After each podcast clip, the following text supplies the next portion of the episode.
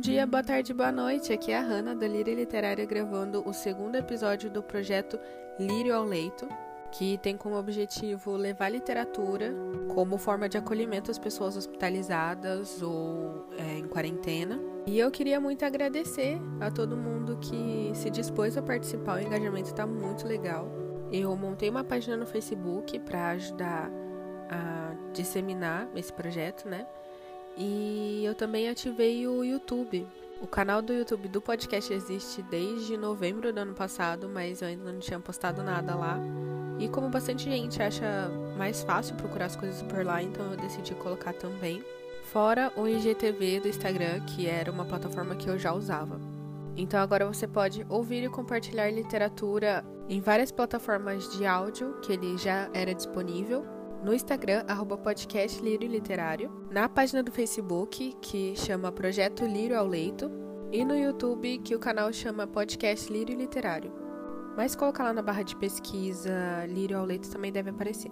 Bom, um recadinho que eu preciso dar antes de começar a história é que durante essa semana eu vou me programar para fazer um segundo dia de Lírio ao Leito, ou seja, seriam dois dias por semana, mas um deles seria específico para crianças.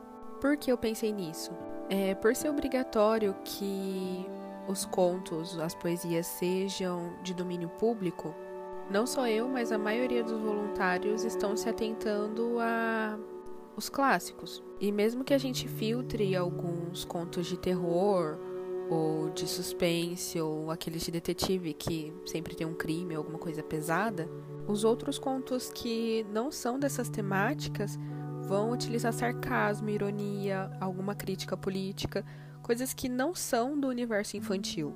Então, com o intuito de tranquilizar os pais, educadores, é, cuidadores, eu vou colocar os episódios infantis em uma pasta separada tanto no Facebook quanto no YouTube, que são os lugares que dá para fazer isso, para que não ocorra nenhum incidente da criança estar tá assistindo um, um episódio apropriado para ela e quando ele termina começa outro que talvez não seja.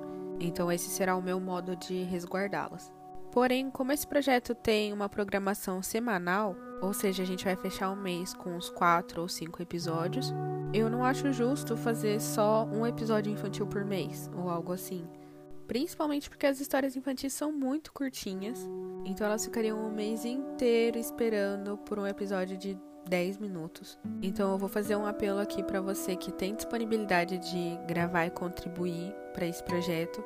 Por favor, entre em contato. Eu vou deixar todas as redes sociais na descrição. A gente conversa e eu tiro todas as suas dúvidas.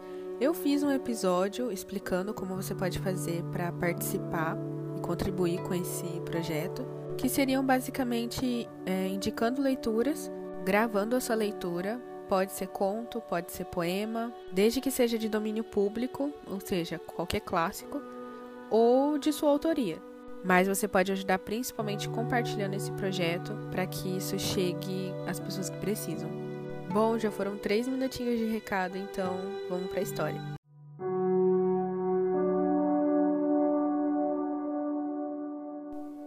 Achando que já estava mais do que na hora do seu filho se casar, um velho rei convidou princesas de todos os cantos do mundo para uma grande festa. Como o príncipe não simpatizou com nenhuma delas, o monarca o mandou procurar sozinho uma jovem que lhe agradasse. O rapaz montou em seu cavalo e partiu. Não demorou muito para chegar em uma floresta, onde se deparou com uma laranjeira, da qual pendiam três laranjas de ouro.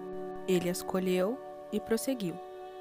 Logo depois, sentiu sede, pois fazia muito calor. Então sacou a faca descascou a laranja e a cortou ao meio. Pois não é que da laranja saiu uma linda moça de olhos cor do céu e cabelos cor do sol?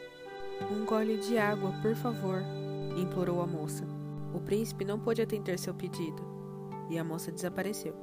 O sol estava ardente e o viajante não demorou a cortar mais uma laranja. Uma jovem de olhos verdes como uma lagoa da floresta e cabelos vermelhos como flor de hibisco lhe pediu um gole d'água como não recebeu, sumiu. O príncipe seguiu viagem e, por fim, encontrou uma fonte, onde saciou sua sede.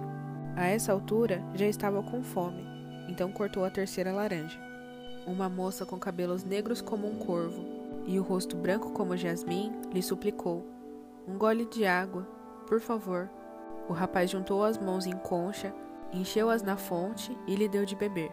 Assim, a livrou de encantamento de uma bruxa, que a aprisionara nas laranjas mágicas. O príncipe e a moça se casaram, e pouco tempo depois subiram ao trono. Quando a bruxa soube, correu para a cidade, foi até o portão do palácio e se pôs a pregoar. Grampos, grampos, lindos grampos, quem quer comprar? A rainha ouviu seu pregão e a mandou entrar. A falsa vendedora lhe mostrou então um grampo que tinha uma pérola na ponta e pediu para colocá-lo em seus cabelos. A jovem soberana se abaixou e a bruxa lhe espetou o grampo na cabeça com toda a força. No mesmo instante, a rainha se transformou em uma pomba branca e voou para a floresta. O rei estava ali caçando e capturou a linda ave com a intenção de oferecê-la à sua esposa. No entanto, ao voltar para o palácio, procurou a rainha por toda parte e não a encontrou. Nos meses seguintes, seu único consolo foi a pomba branca, que lhe lembrava o amor perdido.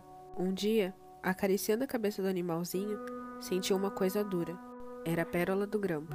Puxou-a imediatamente e, diante de seus olhos, sua bela rainha tomou o lugar do pássaro. Ao descobrir que tudo aquilo fora obra da bruxa, o monarca mandou que seus homens a prendessem. Mas, chegando à cabana da megera, a guarda real só encontrou cinzas e um rolo de fumaça escura que parecia uma forma humana. E fim. Gente, que final estranho, que história estranha. Eu não sei bem se é um folclore ou se é uma história normal, só sei que tá falando aqui que é da Costa Rica. E tem uma nota aqui falando que, apesar das três moças parecerem diferentes, na verdade elas eram a mesma pessoa aprisionada no laranja. Então ela só tomava formas diferentes. Mas, gente, que história peculiar, né? Vocês conseguiram ter alguma, alguma conclusão, alguma moral? Não que todas as histórias tenham que ter moral, mas. Vocês tiveram alguma interpretação disso tudo?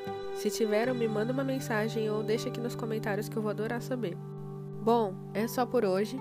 Não esqueçam de compartilhar esse episódio, assim você vai estar ajudando muito esse projeto. E quem puder, por favor, seja voluntário, para que tenham novas vozes aqui e muitas, muitas histórias.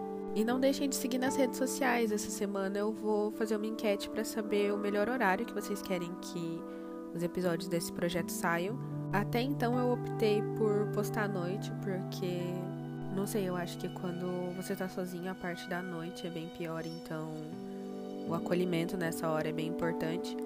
Mas nada impede de eu lançar ele de manhã ou de tarde e a pessoa ouvir à noite. Então eu quero a opinião de vocês. Tá bom? Então é isso. Um beijo, meus lírios, e tchau, tchau.